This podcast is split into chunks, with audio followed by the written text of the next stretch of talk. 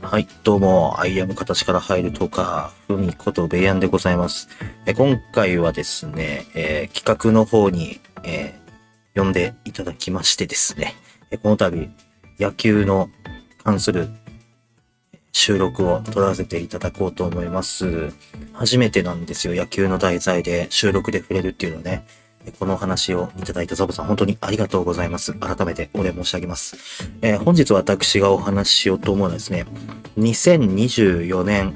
横浜 DNA ベイスターズ、どのように戦っていくのかっていうのを僕なりの予想を立てていければなと思います。えー、まず私の、えー、自己紹介というか、えまあ、どのぐらい野球が好きかというか、まあ、あの、そのような紹介させていただければと思うんですけども、私はまあ今年35歳、12月15日時点で35歳なんですけど、まあ、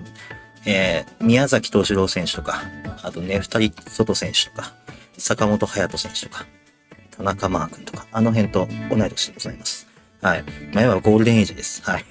でですね、えー、僕が野球に興味を持ったのは1997年のシーズンですかね、横浜ベイスターズ。あの、僕、親父も僕まあ横浜出身なんですけども、まあそれでまあ親父が横浜ベイスターズ好きで、まあ、僕も必然的に横浜ファンになったんですけど、初めて見に行ったのがね、その96年か95年の阪神対横浜戦で、その時にまあ新庄選手が出てたっていう曖昧な記憶だけ残ってて、で、そっからまあ97年にオープン戦か何かを見に行って、まあその時にまああの野球のね、その応援の熱気とか、実際にはその選手がグラウンドで躍動する姿とかそういうのを見てすごいハマっていったんですけど、特に僕鈴木隆則選手がすごい好きで、本当にあの僕、小学校の時サッカーやってて、で、中学校の時、サッカー部が僕の行ってた中学校なかったんで野球部に入ってたんですけど、僕の野球経験って実際にその中学の3年間だけなんですけど、その時もまあ、鈴木隆則選手を真似して、右投げ左打ちでね、外野手をやってまして、打撃フォームとかもすごい真似してましたし、鈴木貴則選手が記事になっている週刊ベースボールだったりとか、そういうのは必ず買うぐらい好きでしたし、横浜ベイスターズのファンクラブにも加入するぐらい、実は横浜ベイスターズが大好きなんですね。なんでもうファン歴で言うともう24年、20、24年とか26年、7年とかなのかな そのぐらいになります。はい。なんで人生の半分以上横浜ベイスターズを見て育っているので、えーなんでね、この前の横浜レジェンドマッチも行きましたし、ファンカンも行かせていただいて、牧秀悟選手とハイタッチなんかさせていただいたりとかしましたけども、そんな僕がですね、えー、来年の横浜 DNA ベイスターズとどのように戦うかをま予想していきます。ちょっとまあ僕の紹介で3分近く喋っちゃったんで、本題に入っていきます。まああの、今シーズンはね、あの2023年シーズンは、えー、まあ3位ということでございまして、まああの、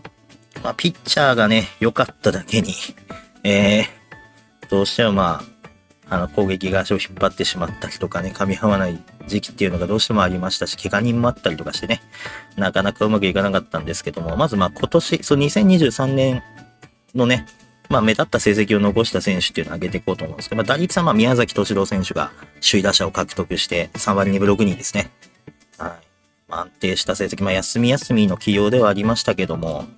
まああのね、長期契約で、ね、年俸2億円でって考えるともう十分すぎるような成績だったと思います。で、本塁打は牧秀悟選手ですね。29本。打点も牧秀悟選手の103本。で、アンダー、最短打取りましたね。牧秀悟選手の164本ということで、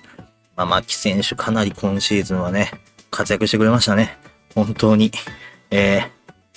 ありがたい限りというか、本当にこれまだプロ3年目とかですからね。侍ジャパンにも選ばれて、本当に頼もしい4番バッターですよね。応援歌も村田修一選手の流用で、で、スターシャも流行らせてね、まあ、やり始めたのは佐野啓太なんですけどね。はい。で、まあ、盗塁なんですけど、これね、ちょっと気になるのが関根大輝選手の11個なんですよね、盗塁。やっぱりまあ、走塁。あの、2位がかかった最終戦東京ドームかなんかのね、送りバントで、楠本選手がスタート悪くて、三塁で封殺されたシーンとか見ると、やっぱ走塁の意識っていうのはやっぱいろんなね、有識者からも突っ込まれてますけど、まあ、来年のベイスターズ、石井拓郎コーチが一塁のね、ベースコーチに入るっていうことなんで、まあ、その辺の走塁の改革っていうのはかなりしてくるんじゃないかなと思いますね。えー、じゃあ次、ピッチャーの成績見ていきます。え、防御率は東克樹選手の1.98。で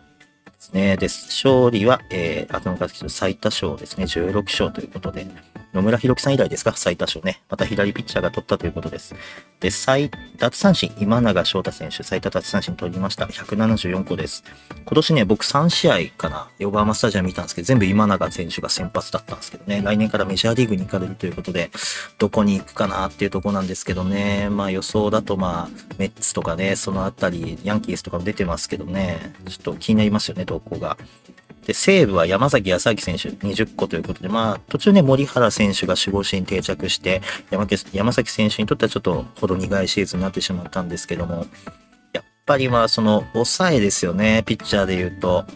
あの、どうしてもまあ、ピリッとしなかったっていうところですよね。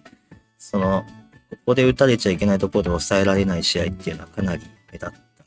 た。8回、9回の失点っていうのは多かった印象があります。で、ホールダー・ウェンデルケン選手ですね。ウェンデルケン良かったっすね。本当にいい補強だったと思います。パットンがいなくなってね、セットアッパーマエスキーと伊勢がめちゃめちゃ投げるシーズンとかあったんですけど、去年とかね。はい。そこにまあウェンデルケンが入ったところで厚みは増したと思いますね。はい。で、まあ、あの、補強もね、あの、佐々木千早投手を現役ドラフトで獲得しましたね。はい。いい補強なんじゃないかなと思います。まあ、ちょっとあの、最近のね、シーズンがちょっとあんまりパッとしないところがあったっていうところもあるんですけども、まあね、ちょっとまあ、ぜひとも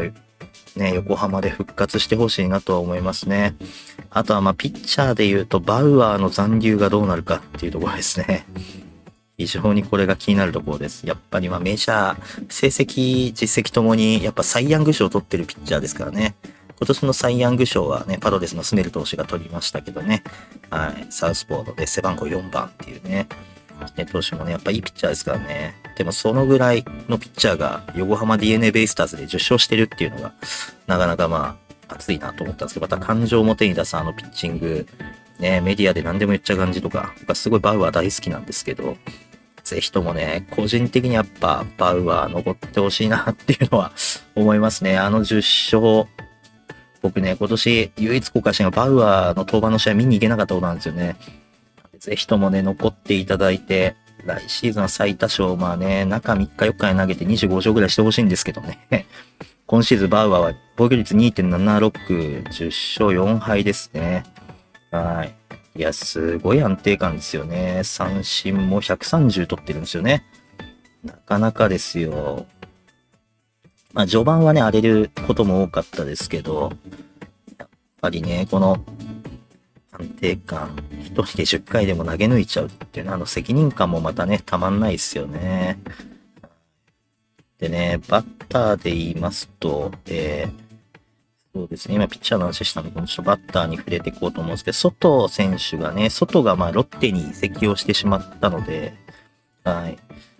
このね、ちょっと、人的にはね、ちょっと横浜 DNA ベイスターズって外国人選手との分かれ方がちょっとあんま後味よろしくないことが多いなと思うんですよね。まあ、あの、まあ、最近だとまあロペス、チャモですよね。チャモとかもそうですし、エスキーもそうだし、まあ、外もそうだし、パットンだってそうでしたけどね。なんかもう1年使ってやれよって思うような、ね、その代わりまあ、怪我で2年間、ろくに働けてないオースティンが残るというところ、ね、オースティン、まあ契約ありますけど、まあ、ただ、あね、1年目の時のオースティン、ほんとやばかったっすからね。あれが戻、来シーズン戻ってくるのであれば、外の放出は成功だったっていうことになりますけど、でもどうしてもまあここ2年、ね、手術とかで出れてない選手にかけるで、まあ、オースティン的にも契約最終年なんで来シーズンはま本気で挑んでくるだろうっていう見方多いですけど、まあやっぱりまチームがね、強くなるにおいてもオースティンの力必要だと思うので、そこはね、ちょっと、頑張ってほしいなってとこですね。まあそうですね、まあ来シーズン、まあその外が抜けて、まあファーストオースティンと佐野啓太で併用になっていくんじゃないかなっていうのは思うんですけど、ただまああの、そうするとまあ外野がね、まあ関根、関根選手あたりはまあ今シーズン140試合出て2割6分1厘大ブレイクですよね。本当に。めちゃめちゃね、序盤めっちゃ良かったですもんね。4割近く宮崎選手と打ってて。ただちょっとまあ、中盤で失速してね、2割6分1厘って打率になりましたけど、年俸もね、大幅アップで勝ち取りましたし、来シーズンこれがね、維持できれば、できればなんか関根選手には1番、2番あたりをね、打っててもらいたいんで、そのあたりね、ちょっと期待したいなって思います。あと、まあ、センターは桑原選手が、ね、やっぱり今シーズンも132試合出てますし、まあ、2割5分っていうね、まあ、シーズン序盤5番打ったりとかしてましたからね。まあ、それもそれでまあ、ね、出塁率いいですし、得点圏もね、2割6分9厘っていう、まあ、そんな悪くない数字なんでね、最初はその対象当たってたと思うんですけど、やっぱ桑原選手も1番、2番打っててほしい選手なんでね、5番桑原っていうのはなかなかちょっと、相手チームからしたら怖いのかどうかっていうところは個人的には思ったんですけど、あと、個人的に期待したのは、まあ、上里選手ですね。ゲンドラは免れましたけども、今シーズン1割6分3厘っていうことで、あの、どうしてもね、ちょっとスリーズの2割2分6厘っていうことで、もともとだ、あれですかね、3割打ったりとかしてた選手ですかね、そこそこ試合出て、まあ、その年梶谷選手がめちゃめちゃ神ってたシーズンだったんですけど、その影に隠れて、上里選手も調子よくったら、そこからどんどん落ちていっちゃったんでね、この後ルーキーイヤーがキャリアハイになってしまうので、ぜひともちょっと、やっぱあの、人気ある選手なんでね、上里選手。個人的にもすごい好きなんですよね、上里選手は。で、ちょっとね、すごい個人的な情ですけど、頑張ってほしいなっていう選手ですね。まあ、ライトなんですけどね、ここ、まあ、オースティンが入るのか、もしくはまあ、太田選手もいますよね。まあ、現状維持で公開しましたけど、今シーズン2割1分7厘ということで、ホームランも4本。まあ、ちょっとまあ、期待していた数字よりかはちょっと下振れしたかなっていう印象ですね。どうしてもまあ、日ハム時代の大砲のイメージが強いですしね。ルックスはまあその日ハム時代からのそのセクシーさはキープしてますけども、やっぱり、田選手、日ハム時代の安定感が出てきてくれたらもう最強なんですが、まあ、ここの太田選手と、あとは、楠本選手ですね。どうしてもちょっとまあ、この楠本選手が上がってくると、なかなか頼もしいんじゃないかと。楠本選手はね、なんか鈴木貴則選手を彷彿とさせるようなセンスがあるような気がしてて、あの柔らかいバッティングと言いますかね。難しい内角さばいたりとかするのめちゃめちゃうまいですからね。そこのあたり、まあ、楠本選手、僕は非常に期待してるんですけども、まあ、来シーズン結構勝負の年になってくるんじゃないですかね。上里、楠本あたりですね。あとはまあ、そうですね。若手で言うとまあ、海老名、柏原あたりですかね。金谷選手良かったっすけど、怪我しちゃったんでね、ちょっともったいなかったっすけど、海老名選手もね、関根選手と交錯してしまってね、シーズン終盤ちょっとヒヤッとしましたけども、まあ、このあたりが伸びてくるとね、非常にまあ外野の争いも活発になってくるんじゃないかなと思いますね。まあ、佐野佐野選手をまレフトで使うプランっていうのもあると思うんですけど、どうしてもオースティン選手怪我がちですしね。ただま守備のことを考えると、サノスファーストで、ライトオースティンの方が強いかなと。オースティン選手外野でもハッスルプレイしてくれるんでね、そのあたり頼もしいっすよね。はい。で内野手なんですけどね、これ、まあ、サードはまあおそらく宮崎選手が、まあ、休み休みにはなると思うんですけど、まあ、レギュラーという形で出てくるかなと思います。あと、セカンドの牧選手も、セカンド、レギュラー固定でしょうね、おそらく。で、問題はショートなんですよ。これ超、超飽和してるんですよね、ショート。まあ、今シーズン、ショート、まあ、林選手、森選手、大和選手、柴田選手、あと西浦選手も試しましたし、千野選手が入るなんてこともありましたし、京田選手もいます。5人、5人もいるんですよ、もうこの時点で。ね。で、シーズン終盤なんていうのはもう、みんな、本職がショートの選手が内野を埋めるっていう守備固めがあったりしましたね。まあ、ファーストをやって、ヤマト選手をファーストに入れてみたり、あとはまあ、もったいないなって思ったんですけど、京田選手をファーストに入れてみたりとかね、そういうこともやってましたし、サードにもね、柴田選手が入ったり、千野選手が入ったり、っていうこともありましたし、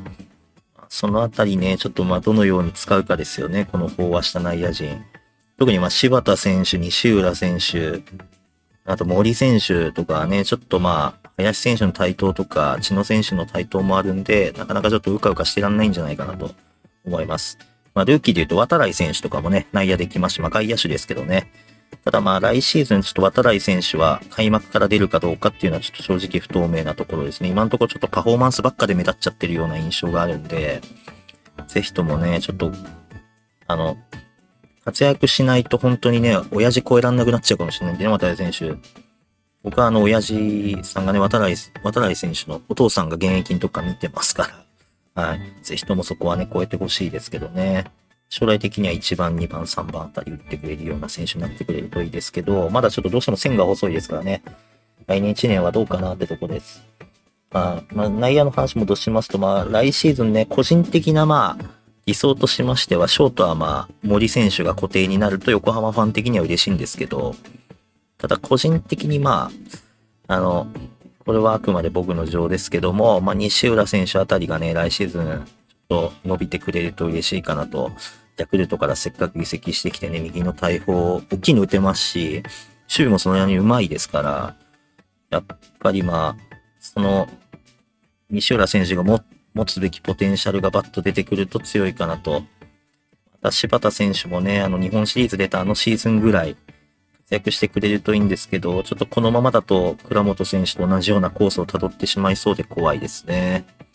はい。まあ、おそらくまあ、現実的に考えると開幕とかまあ、林選手とか、大和選手とかそのあたりで行くのかなっていう印象はあります。はい。で、まあ、キャッチ、次じゃあちょっとキャッチャーにフォーカスしましょうか。キャッチャーはまあ、戸柱選手がね、男気残留ということで、えー、残留をしてくれましたけども、えー、まあ、戸柱選手、あと伊藤光選手もいますし、今時代山本雄大選手が大活躍しましたね。雄大のおかげですなんていう、えー、ね、あの、なんていうんですかね、流行りのワード、タオルにもなるような 活躍でございました。東選手専属でね、大ブレイクしましたけど、最優秀バッテリー賞も取りましたしね。まあ、この3人で回していくのは、まあ、基本線になるかなと。ただ、まあ、戸柱選手がね、残留したっていうこともありまして、まあ、伊藤光選手はまフルシーズン戦えるかどうかっていうところもありますし、そうですね。まあ、で、松尾志音選手もね、いますから、はい。で、上皇選手も支配下になりましたし、東選手だって今ね、あの、派遣されたリーグかなんかで大活躍してますからね。そのあたりが、まあ、どうかなというところですよね。ちょっとまあ、このあたり、まあ、僕の大方の予想では、まあ、三浦監督の性格的に考えると、まあ、戸柱、伊藤、光、山本雄大の3人でまあ回すのが基本線になってくるかなとは思います。はい。では続きまして、まあ、ピッチャーですよね、来シーズン。えー、今のところ、まあ、石田健太選手が FA をしていて、まだまあ、ヤクルトに行くのか、横浜に残るのかっていうのが、まあ、ちょっと分かってないと今現在ですね。まあ、ここ次第にはなるんですけども、どうしてもちょっとイニングを稼いだピッチャーがこそって抜けてしまうかもしれないと。今のところ去就が決まったような、まあ、先ほど話したバウアー選手、石田選手ですね。で、まあ、対談が確定してない今永選手、ガゼルマン選手あたりでしょうかね。はい。で考えると、まあ、残ってるピッチャーで言うと、まあ、東選手、大貫選手、えー、あとはまあ、先発大輝はローテ入りたいと言ってるのは上茶谷選手もいますしね。あと坂本選手もいますし、また平選手ですね。はい。まあ、そのあたりが、えー、どうなるかなっていうところなんですけど、まあ、あとはそうですね、以外にローテ食い込めるかどうか、まあ、あとはまあ、期待の小園選手もいますし、まあ、このあたりちょっと来年のスカットがね、確定しないとなんともわかんないですけどね、まあ、京山選手とかもね、戻ってきたら嬉しいですけど、一応ね、その、後ろはね、結構、まあ、あの、実績あるピッチャーが多いんでね、山崎康明選手もいますし、三島選手もいますし、まあ、伊勢選手、入江選手もいますしね。そのあたりはまあ、おそらく安定して成績残してくれるだろうというところです。あとはまあね、今シーズンブレイクしましたね、森原選手、宮城選手、石川選手。この3人というところですよね。はい。このあたりがまあ、今シーズンぐらい活躍してくれると、まあ、来シーズン結構、まあ、後ろは盤石なんじゃないかなと一番いいのは、まあ、森原選手も調子良くて、山崎選手も調子良くて、三島選手も調子良くて、で、まあ、佐々木千早選手もすげえ調子良くてみたいな、もう誰をどこに置こうか悩むみたいなね、そういうのが出てくると、まあ、先発投手がまあ5、6回まで引っ張って、あとはリレーで頑張ってみたいな、まあ、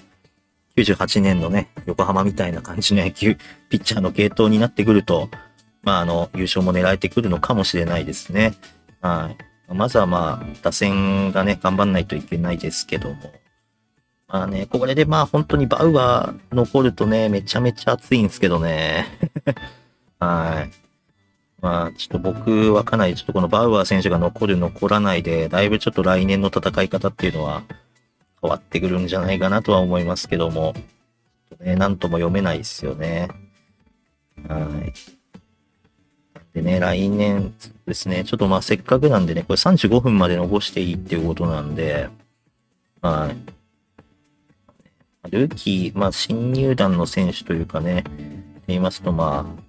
えー、ですかね、渡来選手がいて、まあ、あとはまあ、さっきも言った佐々木千原選手もいて、で、まあ、あの、勝俣選手がね、あの、支配下になりましたし、まあ、そのあたり、かなりまあ、そのあたり即戦力として取ってると思うので、このあたりがどう入ってくるかなっていうところも気になりますけども、まあね、ちょっとまあ今、この、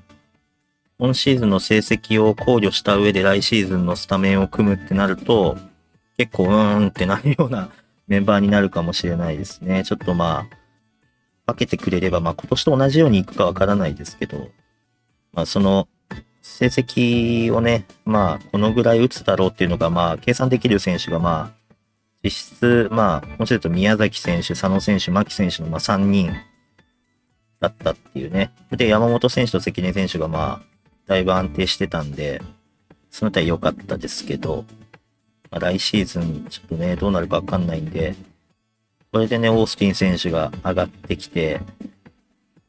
ね、飛ばした選手だって頑張れば2割7分20本ぐらい打つような力あると思うんでね、個人的には飛ばした選手すげえ期待してるんですけどね。あとは、まあ、さっきも言ったけどな、まあ、上里選手が、上里選手、楠本選手あたり僕は期待してるんですけども、このあたりがね、ちょっとどう伸びてくるかなってとこですかね。はい。まあ、来シーズンね、優勝目指すのであれば、まあ、先発ピッチャー、まあ、もうちょっと補強がいるかもしれないですけど、そうですね、まあ、ローテーションはまあ、東選手、まあ、残るんだったら石田選手、大貫選手、またまあ、バウアー選手残ってくればバウアー選手もこれで4枚埋まりますからね。はい。またそこに、まあ、5枚目、浜口選手が5枚目かなんかで入ってきた、上茶谷選手が入ってきて、まあ、坂本、京山あたりが入ってくるとかなり面白いとは思います。後ろはもうさっきも言った通り番石なんで、そのあたりが入ってくると優勝争いかなり面白くなるかなと思います。一応優勝した98年もね、チーム内の最多勝ピッチャーって確か13勝とかあったんですよね。斎藤隆投手と野村弘樹選手13勝。で、ピッチャー誰もタイトル取ってなくて、最多セーブで佐々木和弘投手がいたぐらいだったんでね。まあ、その回誰、まあ、打撃の方はね、鈴木貴則選手が2年連続首位打者取ったり、石井拓郎選手が盗塁を取ったり、とかね。あとはまあ、あの、かなり打線が良かったんでね、あの時はね、チーム打率2割7分ぐらい優勝した時ありますし、翌年なんて2割9分4厘ありましたからね、チーム、ピッチャー入れて。ピッチャー抜くと3割1厘とかあったんですよね。とんでもない打線があったんで、まあ、あの、ぜひともまあ、その、今のただ来年のスカットを考えるとピッチャーがある程度守れないと、かなりちょっとまあ優勝狙うのは正直ちょっと難しいのではないかと、私、ふみ的には考えております。はい。そうですね。まあ、また98年の野球はね、あの、近藤監督は結構ノーサインだった。はい。本当にサイン出さないって言ってて、佐伯選手が言ってましたけどね。ベンチ見たら、あれ今エンドラン出たみたいな感じで、挙取るぐらいだったっていうことだったんで、はい。ただまあ来シーズンはね、その、石井拓郎コーチがもうファーストコーチ入りますし、ね、そのあたり、まあ作戦的にはかなりまあ、作戦コーチがいるぐらいですからね、はい。まあ、走塁のところはかなりブラッシュアップしてシーズン臨んできてくれると僕は信じてるんですけど、まあ、鍵としましては、まあ、おさらいしますと、まあ、先発投手ですね。あとは、まあ、その、まあ、走塁っていうところですか、大きく上げると。はい。また、その、外選手とかがね、あの、今永選手とか、えー、そのあたり抜けた穴をどうするのかと、エスコバー選手もいませんし、はい。まそのあたりの穴が埋まれば、え必然的に優勝を目指せるんじゃないかなと、私は思います。なわけでもう25分も喋ってしまいました。なわけでちょっとかなり話がどちらかっていてね、ちょっとあの興奮してたくさん喋っちゃったんですけども、え今回はこの辺りで